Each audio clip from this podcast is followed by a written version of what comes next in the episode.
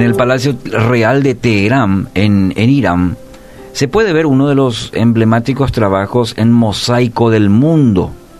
Los techos y paredes resplandecen como diamantes, dicen. ¿eh? Originalmente, te cuento que cuando fue diseñado, el arquitecto hizo colocar grandes paneles de, de espejos en las paredes. Y cuando llegó el primer embarque, que dicen que fue desde París, eh, encontraron horrorizados que los espejos que habían hecho el pedido y llegó estaban totalmente rotos. Los espejos estaban rotos. El contratista los tiró a la basura y le llevó la triste noticia al arquitecto. De forma sorprendente, el arquitecto ordenó que se recogiesen todos los trozos rotos. Los rompió en pequeños pedazos y empezaron a pegar en las paredes para convertirlas en un mosaico de plateados, brillantes, espejados trozos de vidrio. Y ahí está, en el Palacio Real de Teherán, uno de los más emblemáticos trabajos en mosaico del mundo.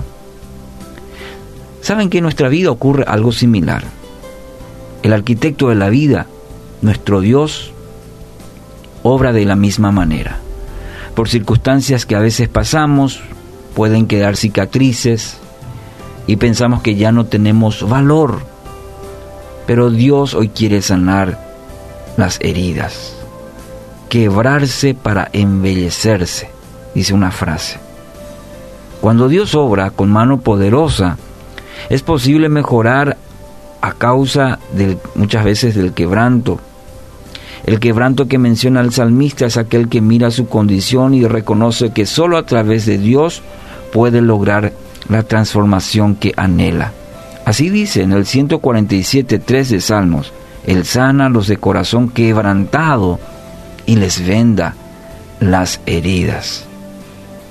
Él está dispuesto y quiere vendar, quiere, quiere traer alivio, quiere curar todas las heridas del corazón de tu corazón. Así que hoy puedas acercarte a Dios y permitir que haga de tu vida una obra maestra que solo Él lo puede hacer. Como aquellos trozos que luego pegaron por las paredes, muchas veces los, las heridas del corazón, sí, el Señor las vuelve a juntar y hace una obra maestra. Lo puede y lo quiere hacer en tu vida.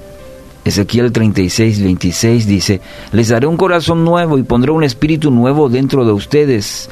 Les quitaré ese terco corazón de piedra y les daré un corazón tierno y receptivo.